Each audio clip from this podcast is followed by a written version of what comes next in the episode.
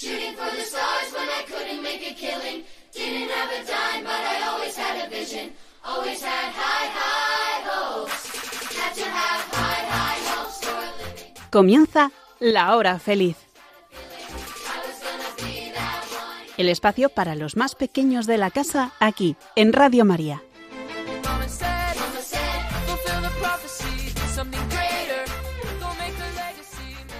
Muy buenas tardes, queridos oyentes de Radio María. Un miércoles más estamos aquí para hacer una hora feliz. Con mucho arte. Eso es. Entonces nos vamos a presentar los que estamos en el estudio. Me llamo Lucía, tengo ocho años y voy a la cole Juan Pablo II. Me llamo Rodrigo, ¿Y cuántos años tiene Rodrigo? tengo seis años y mi equipo preferido es el Real Madrid. Pues estos son los niños que están y luego estamos Javi y yo, ¿verdad? Javi. Hola, yo soy Javi, el papá de Lucía. Tengo algunos años más y con mucha ilusión os acompaño en esta tarde. Y quien nos habla, Marta Jerez, dispuesta a que todos pasemos una hora muy feliz.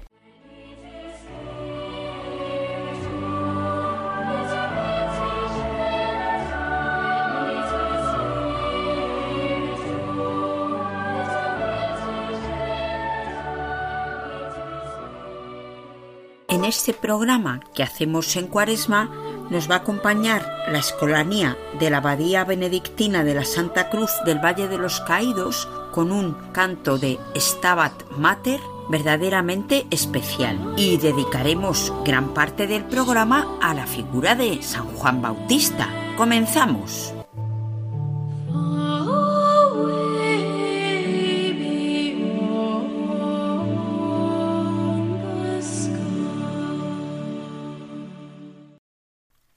Stabat Mater. Estaba de pie la madre. Significa, es una oración del siglo XIII, una secuencia y una meditación sobre los sufrimientos de María en la pasión de Jesús. Comienza con las palabras Stabat Mater Dolorosa, en latín, que describe cómo estaba nuestra madre de pie junto a la cruz de Jesús, como nos relata San Juan en el Evangelio, y es una oración que ya desde antiguo muy querida por los fieles que quieren acompañar a María. Varios compositores han puesto música a esta oración. Esta que vamos a escuchar es de Joseph Reinberger, del que luego hablaremos, y los chicos de la escolanía la grabaron en la primavera de 2020. Como recordaréis, este fue el año del COVID y los chicos estaban confinados en sus casas, así que cada uno desde la suya hicieron esta grabación en homenaje a su director de polifonía, don Raúl Trincado Daine, que estaba ingresado en la UCI por entonces. Esta es una parte. Vamos a traducir el principio. Quis es homo qui no fleret matem Christi si videret in tanto suplicio. Y significa ¿Quién no lloraría al ver a la Madre de Cristo en tal tormento?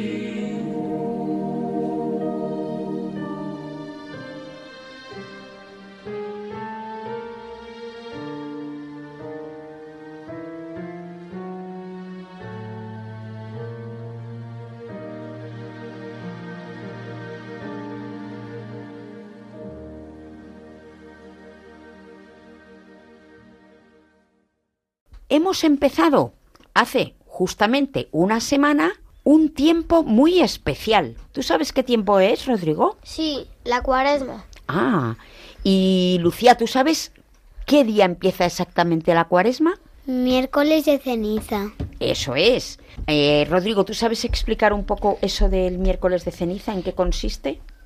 Los mayores ayunan y no comen carne algunos días y los pequeños hacen otras cosas. ¿Qué es eso de... por qué se llama de ceniza? El sacerdote te pone ceniza en la cabeza porque significa que tú cuando mueras te convertirás en polvo. Y que te arrepientes de todos los pecados que has hecho. Muy bien. Y por casualidad, ¿sabéis vosotros esa ceniza que nos ponen de dónde viene? De los ramos de los olivos del domingo de ramos del año pasado. Y luego se bendice. Claro, se bendice, se le echa un poquito de agua bendita y entonces ya el sacerdote nos la pone en forma de cruz para que nos acordemos. Y en este tiempo de cuaresma, primero, ¿por qué el nombre de cuaresma? Porque Jesús estuvo 40 días en el desierto ayuna- sin comer nada. Fue preparándose porque luego tenía que Tenía que bautizarse. y anunciar. A él mismo. Y el anunciar el Evangelio. Claro, era la- la misión, Iba a empezar la subida pública. eso es, y tenía que prepararse muy bien, porque él estuvo muchos años antes de empezar a predicar. ¿32? Mm, Casi 30. 30. Alrededor de 30, dice el Evangelio, estuvo viviendo normal, en su casa. Primero estaría con quién. Vi- Con la su- Virgen María y, y con San San José. José. Sí, luego parece ser que San José murió y se quedó solo la Virgen. Porque, si os dais cuenta, al principio del Evangelio hablan de San José y luego ya no. Luego ya, por ejemplo, cuando fueron a la boda de Cana, ya ahí no figura que estuviera San José. Dicen que había ido María, que había ido Jesús. ¿Se entiende? Dice- dicen que Jesús estuvo en la muerte de San José. Seguramente. Por eso San José es el patrono de la buena muerte. Porque seguramente por quién estuvo acompañado. Por Jesús. y por la Virgen. Claro, qué buena muerte. Así también me gustaría a mí, el día que me toque, me gustaría estar con Jesús y con la Virgen. ¿eh? Sería un- Ojalá. Estáis escuchando en Radio María Laura Feliz. Con mucho arte. Pues vamos a hablar un poquito del autor. Ya veréis que siempre hay cosas curiosas. Hemos dicho que se llamaba Joseph Reinberger. Nació en 1839 en Vaduz. Vaduz es la capital del Principado de Liechtenstein, que sabéis que es un país muy pequeñito que está entre Suiza y Austria, parte en los Alpes, y es un país verdaderamente pequeño. Para que nos hagamos a la idea, viene a tener la extensión de unas cuatro poblaciones de la Comunidad de Madrid. O sea, cogemos cuatro poblaciones medianas y eso es la superficie equivalente a, a la del Principado de Liechtenstein. Pues este autor, durante toda su vida, estuvo muy ligado a su patria. Su padre trabajaba como administrador en la corte del príncipe, porque es un, un principado, es una monarquía, y cuando él tenía 10 años, inició sus estudios de música y dos años después ingresó en el conservatorio, pero en el de Múnich. Daos cuenta, en Liechtenstein el idioma oficial es el alemán, con lo cual pues es normal, porque en esa parte de Suiza, que está cercana, y en Alemania, pues también se habla alemán. Trabajó enseguida como organista en distintas iglesias y desde luego se especializó en la música religiosa católica. Terminó sus estudios y también fue profesor de armonía, de historia de la música en este mismo conservatorio de Múnich, dirigió el oratorio y también trabajó en el teatro de la corte. Este fue el autor de la música que hemos escuchado en el canto de este Stabat Mater tan solemne y tan emocionante. Bueno, pero a mí me gustaría saber si vosotros tenéis algo pensado para que esta cuaresma sea un poco especial, Yo sí. porque nosotros no vamos a, no nos estamos preparando para predicar. Nos estamos preparando para qué? ¿Para qué tenemos estos 40 días? Para querer más a Jesús y tener el corazón más limpio. ¿Qué es lo que vamos a recordar dentro de 40 días? Que Jesús ha muerto en la cruz. y ha... Resucitado. Vamos a vivir los misterios más importantes de la vida de Jesús. Su pasión, su muerte y su resurrección. Entonces nosotros también tenemos que aprovechar estos 40 días para prepararnos muy bien. Para, y como decís, limpiar el corazón y que sean unos días importantes. ¿Tú has pensado alguna cosa, Lucía, para hacer? Pues he pensado, hoy he ofrecido a Jesús las cosas que me cuestan. Por ejemplo, la hora de matemáticas que no me gusta tanto. ¿Y tú, por ejemplo, qué has ofrecido o qué vas a ofrecer estos días de cuaresma? Eh, no tomar refrescos salvo en mi cumpleaños y en el de mi hermano. Y no repetir en la comida. Javi, di otras ideas de cosas Pues que mira, se pueden yo tengo hacer. una muy clara y que nos cuesta mucho a los mayores. Y es en el mundo en el que vivimos quitarnos un poquito el móvil, verlo menos difícil. y ver menos películas quizá. Es una cosa que a muchos mayores les está costando. Entonces es un, un buen propósito que se puede uno hacer. Pues sí, me parece muy buena idea, Javi. Vamos a usar menos el móvil. Lo, lo propongo yo también para nuestros oyentes que tengan móvil, claro. Y en cambio, ese ratito, pues mira, lo podemos Leer. dedicar a leer, a rezar un poquito más, porque son tres los consejos principales que podemos hacer en cuaresma. Rezar. Uno, rezar un ¿Fe? poquito más. No, uno es rezar un poco más, otro es el ayuno, que el ayuno, claro, es el que antes habéis explicado, No tomar carne. que es el, el ayuno y la abstinencia. Y luego también eh, hacer otros sacrificios y la limosna. ¿Qué es limosna? Yo. ¿Mm? Los mayores pueden dar dinero y los pequeños se pueden quitar, eh, por ejemplo, tele y hacer otra cosa que les cueste. Claro. También los pequeños algunos pueden dar alguna limosna, ¿eh? Sí. Porque si te dan una propina para Yo chuches... tengo una hucha así casi. Bueno, pues yo no sé si mis padres me dejan traer comida a los pobres. Sí, claro. sí. E incluso podríamos ir a algún comedor de Cáritas y ayudar con la comida. Vale. Es otra manera.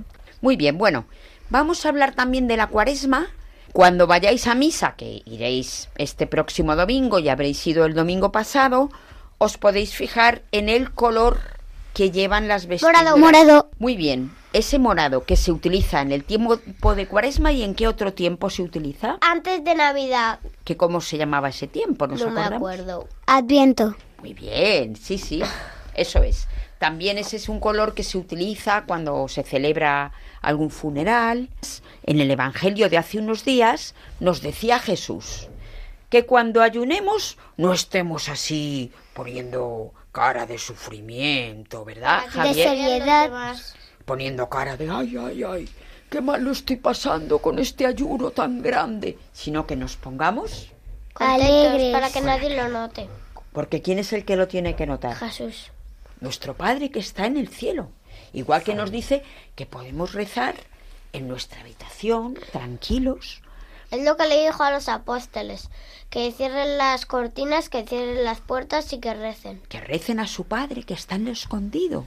Claro. Y ese es el que lo sabrá, ese es el que sabrá todo lo que hemos hecho. ¿Vosotros rezáis a veces en vuestro cuarto? Yo siempre por la noche le pido un santo para rezar a mi padre. Él me dice lo que le pido y le rezo y también le pido más cosas a Jesús y a la Virgen. A, Je- a mí se me santos. olvida rezar, pero algunas veces me acuerdo y rezo un poco. Ah. Eh, Como aquí- el Padre nuestro, Señora mía. y le podemos rezar oraciones, pero también le podemos contar nuestras cosas. O Las- contarle lo que nos ha pasado en el colegio, alguna tristeza que tengamos, alguna alegría que tengamos. Algún sentimiento de algún esos. sentimiento, claro. O también le podemos hablar de pedirle cosas, pedirle algo, ¿Alguna petición? alguna petición, si tenemos cerca a alguien que está enfermo o alguien que tiene algún problema. O también le podemos pedir ¿O alguien que está en el mío que hospital? no va a venir hasta segundo de primaria. No. ¿O alguien que esté en el hospital enfermo? Claro, pero también le podemos pedir si no tenemos nada malo para que todo siga igual de bien. O por para que sigamos siendo felices con nuestras familias, con nuestros hermanos, con Porque- nuestros padres, para que si tienen trabajo lo conserven y si no lo tienen, pues que lo tengan, ¿no? También. Sí. Todo eso. para que todo vaya muy bien, si salimos de viaje, para que no tengamos ningún accidente, vaya todo bien. Porque a veces nos acostumbramos a que las cosas vayan fenomenal y nos creemos que ya, ya no hay que hacer nada. Pues no. Nosotros hasta respirar, mirad, vamos a respirar. Hasta respirar es un regalo para que podamos vivir. Porque si Dios no quisiera, no, podía, no, no viviríamos. No tendríamos vida. En la hora feliz de Radio María, La Estampa.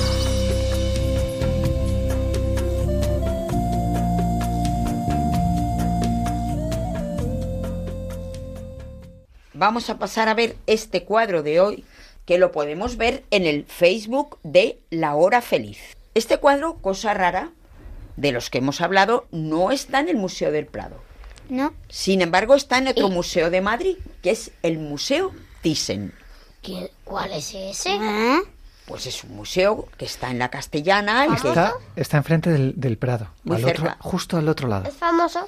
Sí, ¿Muy famoso? Bastante. Lo que pasa ¿Tan que... famoso como el del Prado? No, no es tan famoso como el del Prado, porque daros cuenta que el Museo del Prado es un museo ¿Enorme? enorme y de toda España, y en cambio este museo su pro- proviene de una colección particular.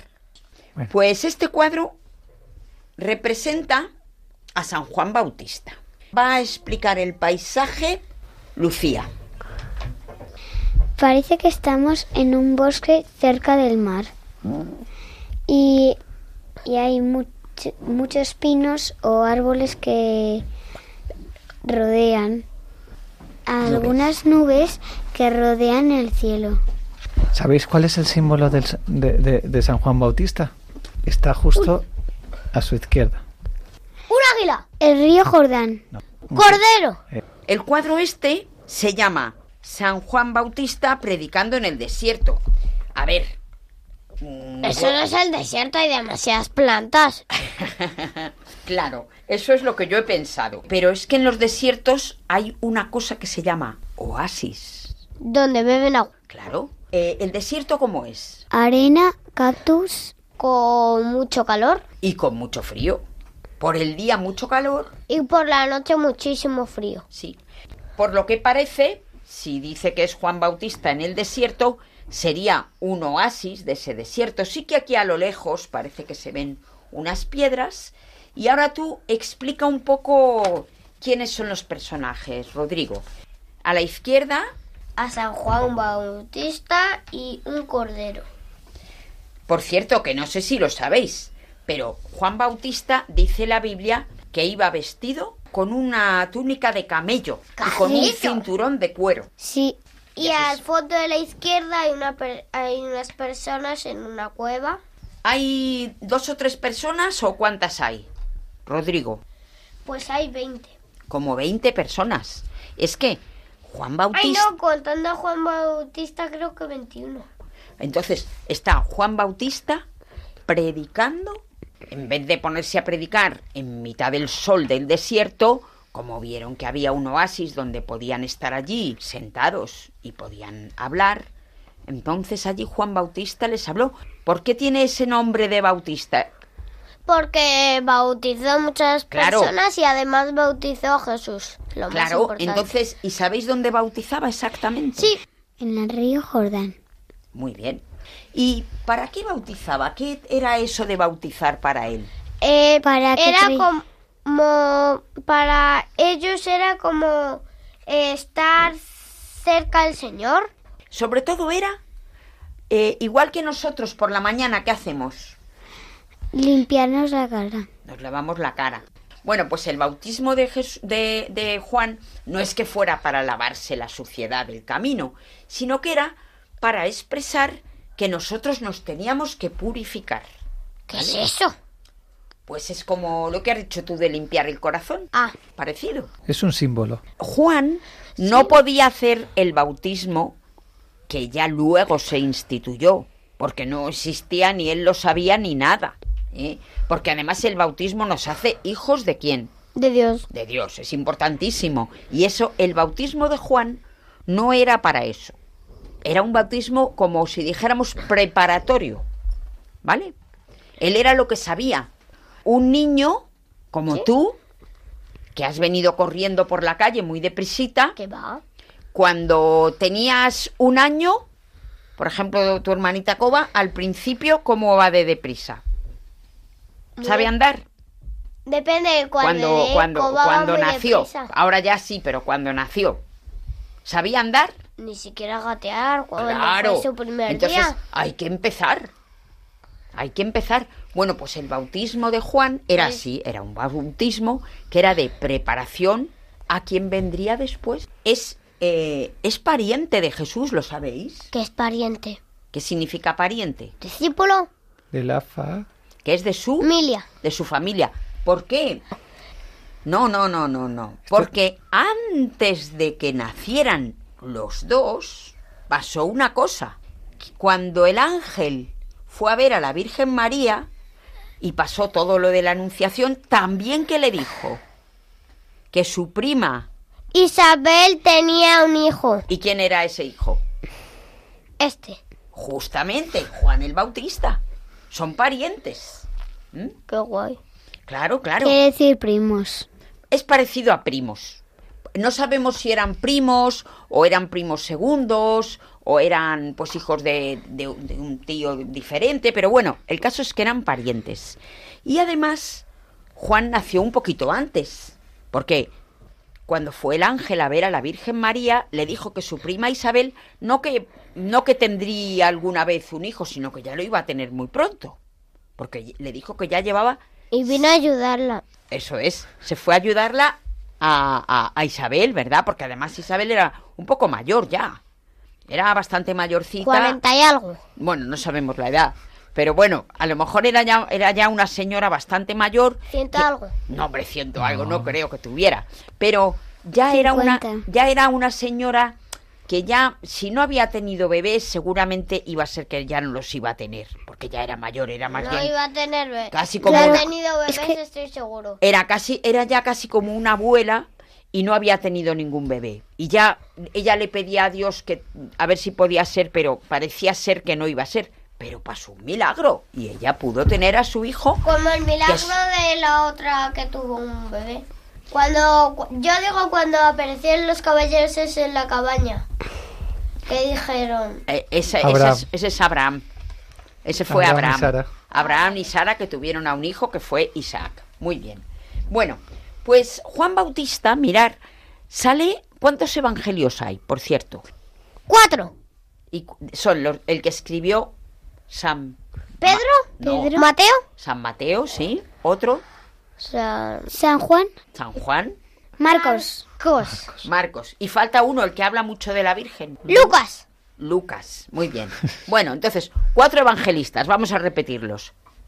Lucas, Lucas, Marcos, Mateo, Ah, no. Empezamos, tú dices uno, tú dices otro, tú dices uno, tú dices otro. Lucas, Marcos, Mateo, Juan, Muy bien. Bueno, pues los cuatro evangelistas hablan de Juan Bautista. Todos hablan.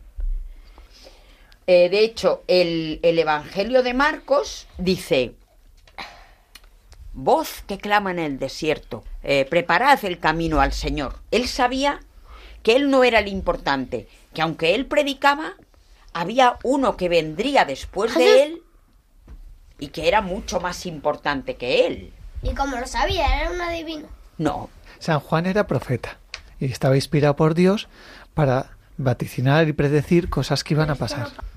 dijo, él decía que vendría otro después que él, que no bautizaría con agua, sino con Espíritu Santo. Claro. Y, Si a nosotros nos bautizan con agua bendita. y fijaros, y fijaros una cosa. eh, de los personajes de, que están en el Nuevo Testamento, en los Evangelios, hay pocos de los que sabemos cómo nació, incluso antes de que naciera, porque le conocemos cuando todavía Isabel eh, eh, no había nacido y, y estaba, lo tenía en su vientre. Y luego también sabemos cómo vivió, que vivió en el desierto, predicando, también haciendo ayunos y, y mucha penitencia. Incluso también conocemos cómo murió. ¿vale? Yo no sé cómo muere.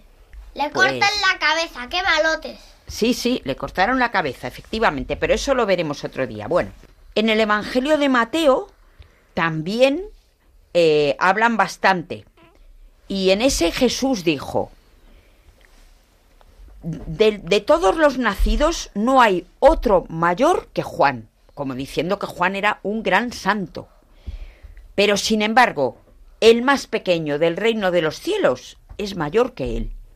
O sea que quiere decir que cuando vayamos al cielo seremos todos santos, ¿no?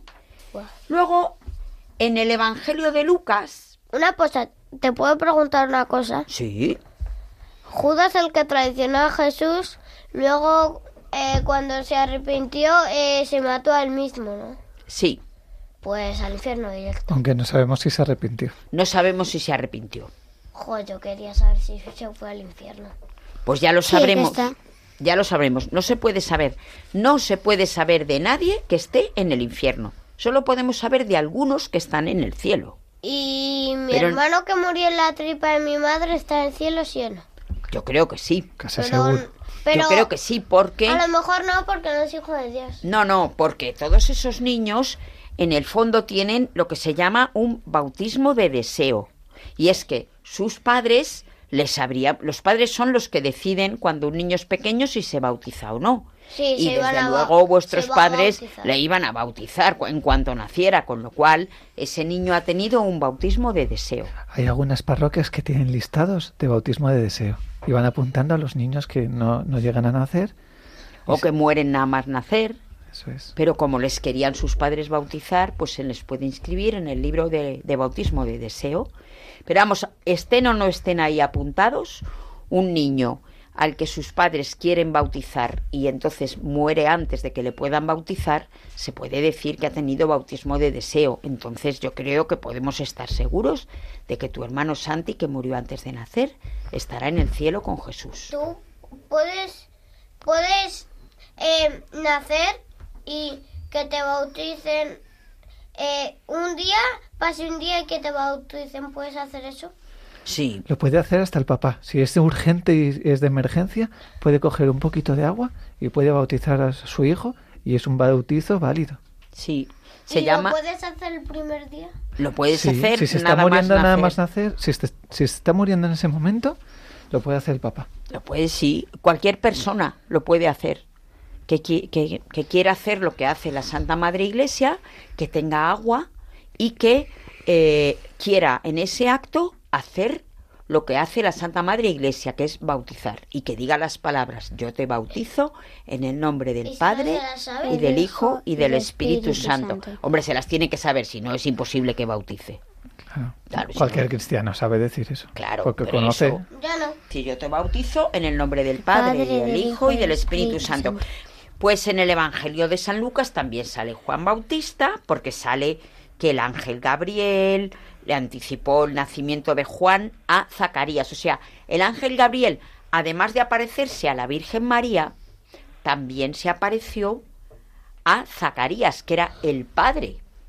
A Zacarías. ¿en Zacarías era el padre de Juan, era un sacerdote y su mujer era, Era sacerdote viejo, ¿no? del templo, que era ya un poco viejo. Su mujer era eh, Isabel, que era la que no podía tener hijos. Pero vamos a seguir un poquito con el cuadro. Hemos dicho que está Juan Bautista y está predicando allí. Bueno, vamos a, a- a explicar. Que, a ver qué, qué nos parecen estos cuadros y ir pensando qué vais Javi a no hacer. lo ha dicho. Bueno, bueno, yo estoy viendo aquí que hay bastantes de los que están allí escuchando, que van muchos ataviados con turbantes, ¿m? se ve que en esa zona llevaban ese turbante, y muchos están así escuchando, así muy atentos con el brazo doblado puesto en la, como en la barbilla o en la cara, Yo cuando veo películas suelo hacer eso. pues están con el brazo en la cara, sentados, y, y están escuchando atentamente. No, porque están, es- están escuchando muy atentamente lo que les dice Juan. Le están mirando a él casi todos. Pero parecen estar A ver, lo que tienen la mano así. Yo creo que lo que están es serios, explicando atentamente lo que les está contando Juan Bautista. Ni haciendo ninguna broma. Y hay alguno que está. Por ejemplo, hay uno que está de pie aquí detrás. No sé si está Caballo. en una especie de caballo, parece, ¿no? Sí, A ver, está, Sí, está sobre un caballo, un caballo marrón, ¿eh? con una crin blanca. Y todos están prestando atención. También hay, ni- hay, hay mujeres y hombres. Algunos más cerca y otros más a lejos. Juan Bautista se le ve el sobaco y a los otros no. Bueno, pues porque él iba vestido muy pobremente. Estaba en el desierto y ya dice el Evangelio que iba con unas simples iba con una simple piel de camello y un cinturón de cuero y nada más. Los otros no, los otros van vestidos. Además es que fijaros, eh, puede ser que algunos de esos señores eh, fueran en unas caravanas que pasan por el desierto llevando productos de un sitio a otro y puede ser que esos fueran ni siquiera de la zona, sino que fueran de paso viajeros y vieron a, Juan Bautista, se acercaron allí al oasis a beber un poco de agua con sus caballos que también querrían beber y vieron a este señor que les empezó a hablar de que se tenían que convertir porque iba a venir uno que era más importante que él y que les iba a bautizar con el Espíritu Santo. Bueno, pues este cuadro, No, pero digo que este mintió porque seguro que cuando Jesús pudiese bautizar, pues ellos, estos seguros que ya, ya hubiesen muerto. No, porque mira, muchos de los que eran discípulos de Juan Bautista luego se fueron con Jesús, porque Juan Bautista dijo, conviene que yo me haga pequeño y que Jesús se haga grande. Lo que quiere decir no es que se haga grande, que, es- que desde que nació ya es una persona mayor, no. Lo que quiere decir es que el importante sea Jesús y que Juan Bautista, una vez que ha cumplido su función, que es anunciar el que va a venir después, pues ya él no hace falta. Ya no hace falta que haga muchas cosas, porque ya ha pasado lo que tenía que pasar, que es que ha venido Jesús detrás de él y relata un, un evangelio, me parece que es el de Juan, el Juan, porque a Juan le decían, pero tú eres el Mesías, el que tiene que venir, y Juan decía, no, no, no soy yo, no soy yo, yo soy la voz que clama en el desierto. Y precisamente dijo que Juan era como una lámpara encendida y brillante. Mateo, no, Marcos es el que narra que fue bautiza, que Jesús fue bautizado por Juan en el Jordán. Que, y, que al- apareció la paloma. eso es. Lee aquí lo que dice. Al salir del agua, vio que los cielos se abrían y que el Espíritu Santo descendía sobre él como una paloma y una voz desde el cielo dijo, Tú eres mi hijo querido predilecto. Bueno, ¿ya habéis pensado dónde vamos a entrar en el cuadro? En el Evangelio. Yo sí. Aquí. Jo, pero me van a ver. Ah, ya tengo otro. Yo, yo, yo, yo, yo. A ver, Rodrigo, una, dos y tres, adentro. Adentro. Yo sigilosamente voy a escalar una de las palmeras para también oír y, y ver a San Juan Bautista. Veo a San Juan Bautista con al lado un cordero que parece una bola de lana. Eh, también veo a unas personas en una cueva que parece que están bailando. ¿Qué dice? ¿Quién habla? ¿Habla Juan? Sí, habla Juan. ¿Qué está diciendo? que va a llegar el, el Mesías. Lucia, He llegado al lado de San Juan Bautista Ujú. y le he ido escuchando que va a bautizar al Mesías. Pero ahora justo está haciendo un poco de brisa, un poquito de frío. Y, y también he oído que es, es un pariente suyo, que viene a- dentro de unos días vendrá. he entrado. No se me ve porque estoy detrás del árbol. ¿eh? Pero estoy allí. Del árbol en el que yo estoy. No, yo creo que del otro, de otro que hay un poco más para allá. Es un cedro, es un cedro del Líbano.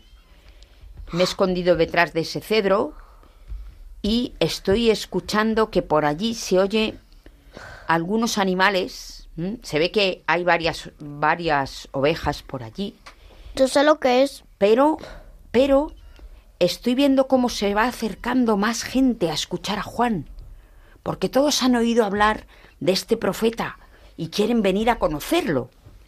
Entonces yo les estoy haciendo señas para que se acerquen, para que lo puedan escuchar también ellos.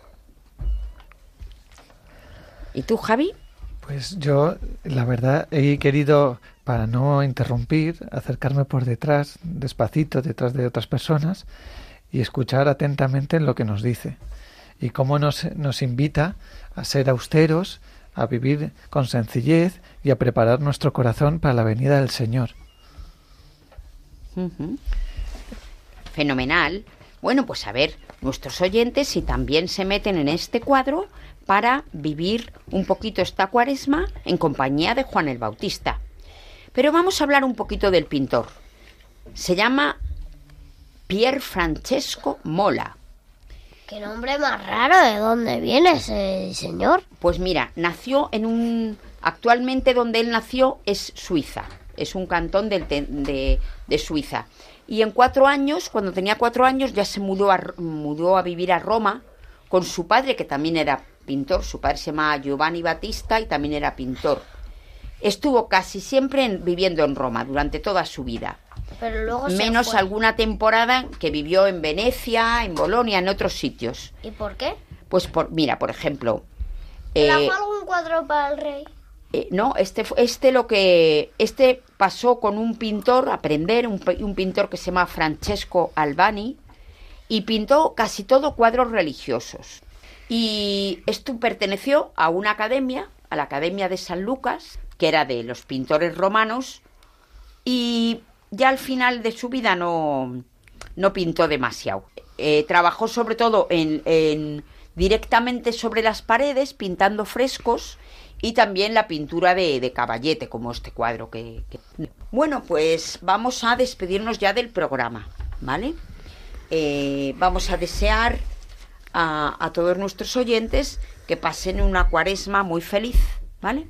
Pero nos pueden escribir al correo Eh, la hora feliz 3 arroba radiomaria Punto es. punto es. Muy bien.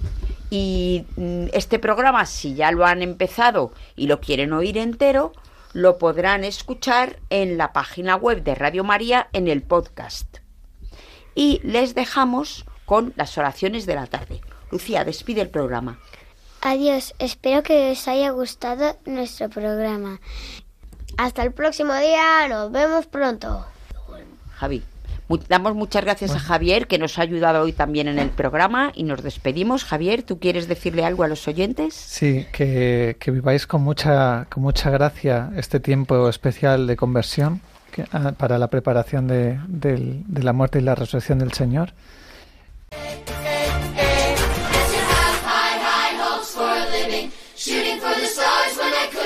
Killing.